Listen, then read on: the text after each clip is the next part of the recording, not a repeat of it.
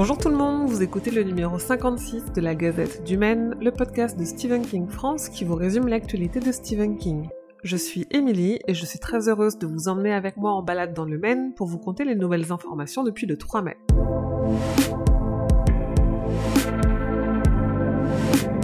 Stephen King a donné une interview à The Daily Beast dans laquelle il parle un peu de la série Histoire de Lisée qui débarque sur Apple TV+, le 4 juin, mais aussi de ses habitudes d'écriture et surtout de la cancel culture et du souci de ses récentes accroches avec J.K. Rowling à propos des droits des personnes trans. J'ai traduit l'interview, vous pouvez la retrouver sur le site. On le voit également dans une vidéo promotionnelle de la plateforme Apple TV+, où il parle de ses liens étroits avec Histoire de Lisée et il y explique aussi pourquoi il tenait tant à l'adapter lui-même. Bonne nouvelle, la parution tant attendue du roman L'Institut en poche arrive enfin. Le livre de poche a annoncé la date du 25 août, et si la couverture n'est pas encore connue, il est déjà possible de le précommander.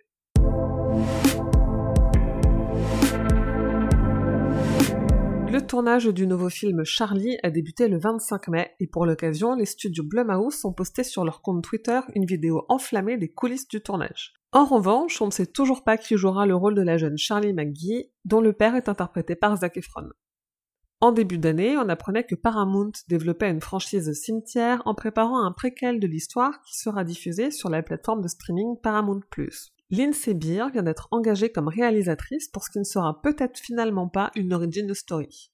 The Mist, Les Évadés, La Ligne Verte. On doit à Frank Darabon parmi les meilleures adaptations de Stephen King, et on a appris ces dernières semaines qu'il n'en fera plus jamais. Invité du podcast Postmortem de Mick Garris, il a confié à arrêter sa carrière de réalisateur pour se consacrer à sa famille et ses amis. Bonne retraite à lui.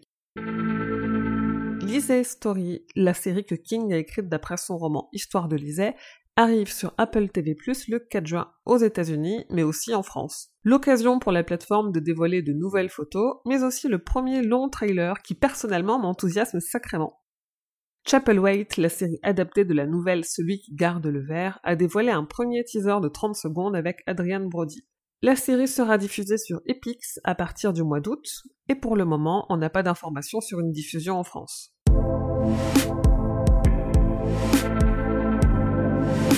Nouvel épisode du podcast Le Roi Steven sur la part des ténèbres, le roman de King et l'adaptation de George Romero en compagnie de Padre Pio. Avis aux collectionneurs et collectionneuses. Trois éditions limitées pourraient vous séduire si vous avez un peu d'argent à la banque. Je vous montre sur le site les éditions limitées du Fléau par Dragon Rebound à plus de 5000 dollars, de Misery chez The Folio Society et de Kujo chez PS Publishing pour les 40 ans du roman. Funko prépare déjà Halloween et a annoncé pour septembre une nouvelle pop à l'effigie de Carrie qui est représentée dans sa robe de bal avec son bouquet avant qu'elle ne soit recouverte de sang. La figurine sera exclusive à Walmart et est déjà en précommande sur le site de l'enseigne. L'éditeur 194 Publishing prépare pour cet été une réédition de la bande originale du film Les Enfants du Maïs, sur cassette, CD et pour la première fois en vinyle, avec des éditions collector à quelques centaines d'exemplaires.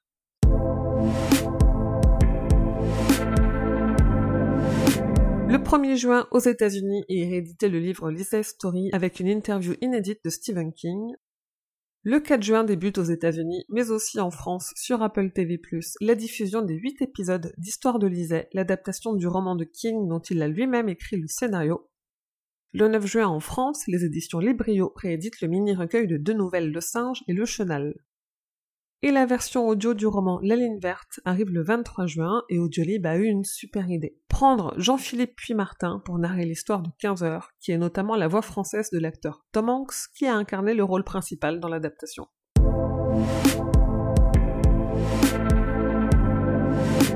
Et voilà, c'est tout pour la Gazette numéro 56. Vacances oblige, rendez-vous dans un mois pour le numéro 57.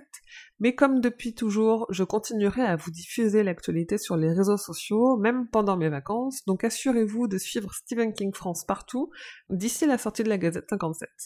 Aussi, n'hésitez pas à partager ou à laisser des commentaires et des étoiles sur vos applis de podcast, parce que c'est comme ça que vous aiderez la Gazette à grandir. Pour soutenir mon travail et soutenir l'association Stephen King France, les envois des goodies aux personnes qui donnent au Tipeee ne s'arrêtent pas non plus. Donc si vous voulez prendre part à cette aventure et en échange recevoir badges, stickers, marque-pages ou carnet de notes, rendez-vous sur Tipeee. T-I-P-E-E-E. Vous pouvez rejoindre les autres fans sur les réseaux sociaux de Stephen King France, Instagram, Twitter, Facebook la page et Facebook le groupe et le serveur Discord. Comme d'habitude, pour plus de détails sur toutes les infos dont je viens de vous parler, rendez-vous sur le site stephenkingfrance.fr dans l'article de cette gazette numéro 56. La Gazette du Maine est un podcast du label Podcut. Rendez-vous sur podcut.studio pour découvrir ce que font tous les autres podcasts.